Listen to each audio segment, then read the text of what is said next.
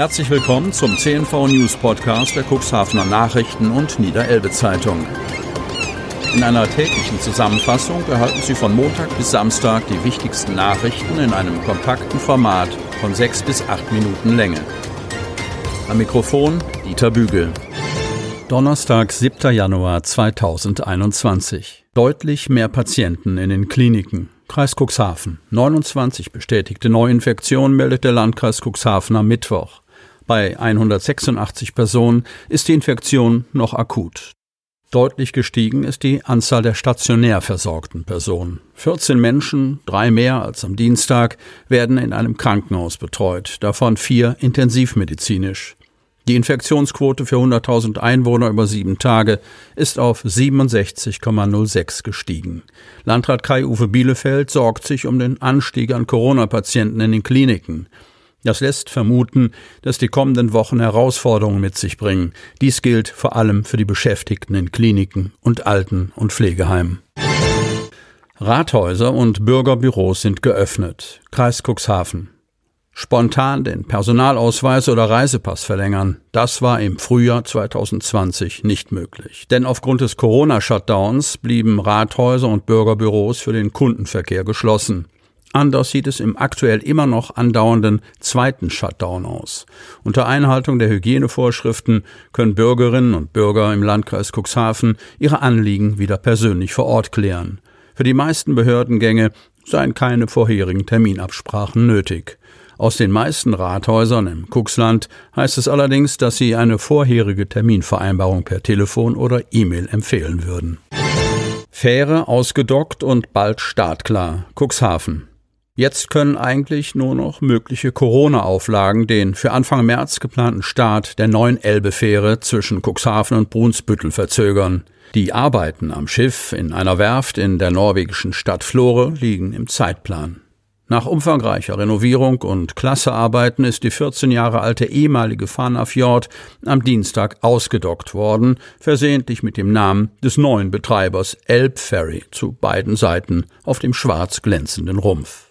Unter dem neuen Namen Green Ferry 1 mit Heimathafen Cuxhaven soll das fast 130 Meter lange Schiff mit Flüssiggasantrieb LNG ab März sechsmal täglich zwischen Cuxhaven und Brunsbüttel verkehren. Alle drei Stunden wird es für je eine Seite eine Abfahrt geben, verspricht Heinrich Ahlers, einer der drei Geschäftsführer der Elbferry GmbH und Co. KG mit Sitz in Brunsbüttel in der Schleusenstraße 10. Auch der Fahrplan steht bereits weitgehend, sei aber vorläufig, weil noch Gespräche mit Kunden ausstehen. Natürlich wird die erste Zeit schwierig, dämpft Ahlers die Erwartung. Daher bauen die Fährleute auch auf das Interesse der Frachtkunden, die mit der Fähre das Nadelöhr Hamburg Elbtunnel und die teilweise langen Wartezeit bei anderen Elbquerungen umgehen wollen. Die große Kapazität des Schiffes soll aber nicht nur für Frachtspeditionen zur Verfügung stehen, mit denen bereits Verträge geschlossen werden. Selbst bei voller Auslastung des Lkw-Decks mit 28 Fahrzeugen ist im unteren Deck noch Platz für 100 Pkw. Insgesamt ist das Schiff ausgelegt für fast 600 Personen. Am elektronischen Buchungssystem feilen Ahlers und seine Geschäftsführerkollegen Christian Strahlmann und Tim Brandt noch. Es soll Truckern und Passagieren Sicherheit geben, für die gebuchte Abfahrt einen garantierten Platz an Bord zu bekommen. Daneben wird der kurz entschlossene Fahrgast sein Ticket auch am Schalter, beim Stäubenhöft und im Servicegebäude der Brunsbütteler Seite kaufen können. Das wird alles so laufen wie gewohnt, fast alles zusammen. Die ersten Buchungen sollen ab Ende Januar möglich sein. Infos unter www.elbferry.com.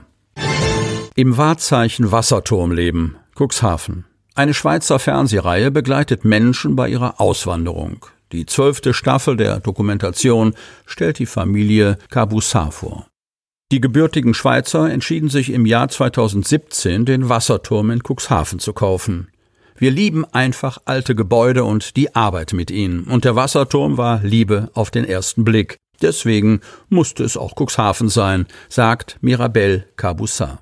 Bei der Sanierung gab es und gibt es immer wieder Probleme zu überwinden. So mussten die beiden Schweizer den Architekten wechseln. Die Architekten wollten an dem Turm zu viel ändern. Unser Anliegen ist es, so viel wie möglich instand zu halten und den Turm in seinem alten Glanz strahlen zu lassen. Als das Paar begann, das Mauerwerk aufzureißen, stellte sich heraus, dass es noch einiges mehr zu tun gab als ursprünglich gedacht. Da die Fenster des Turms undicht waren, konnte es auf einer Seite hineinregnen. Die Holzplatten so wie die Eisengitter müssen nun zum Großteil ersetzt werden. Die drei Wohnungen sollen weiter entkernt werden, Ausschreibungen müssen erarbeitet werden. Bevor die Handwerker in den Turm können, muss der Bauantrag noch angenommen werden. Wir sind guter Dinge. Es würde uns schon wundern, wenn da jetzt noch irgendwas dazwischen kommt, ist Alain Caboussat zuversichtlich. Die denkmalgeschützten Bestandteile des Turms, wie zum Beispiel die Fenster und der Treppenaufgang, seien besonders wichtig. So Mirabel Caboussat. Die alten Fenster müssen durch neue, die dem Original entsprechen, ersetzt werden. So ein Fenster kann schnell 3000 Euro kosten, sagt Alain Caboussat. Aufgrund der unvorhergesehenen Wendungen, die das Projekt Wasserturm genommen hat, musste die Familie einiges umplanen. Die Ferienwohnungen sind weiterhin ab dem ersten Stock geplant. Die werden gerade entkernt.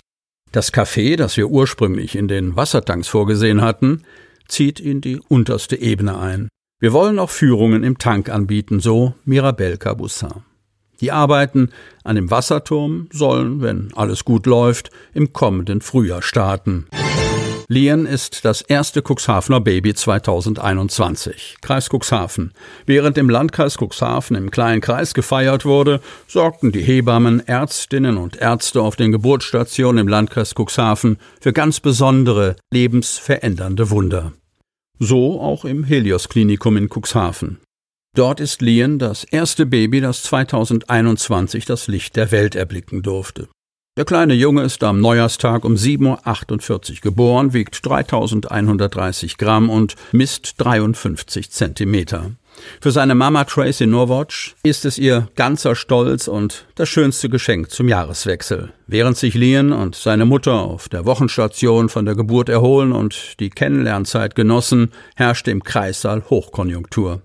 Zwei weitere Babys wurden noch am Neujahrstag geboren, ein Junge und ein Mädchen.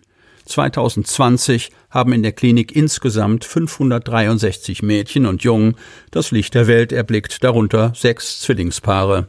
Im Kampf der Geschlechter haben die Mädchen leicht die Nase vorn. So wurden 288 Mädchen und 275 Jungen geboren.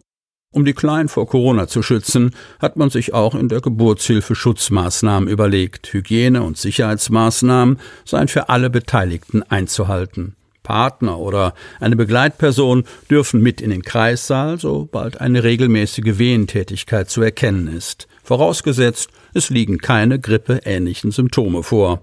Fieber über 37,8 Grad, Husten oder Luftnot in den letzten 14 Tagen eingeschlossen. Sie wollen noch tiefer in die Themen aus Ihrer Region eintauchen? Im CNV Medien Podcast auf Tauchgang kommen jede Woche spannende Personen, emotionale Stories und tolle lokale Projekte aus dem Landkreis Cuxhaven zu Wort.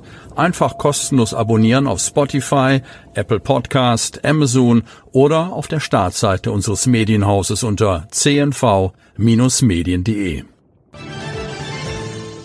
Sie hörten den Podcast der CNV Medien, Redaktionsleitung Ulrich Rode und Christoph Käfer. Produktion Rocket Audio Production.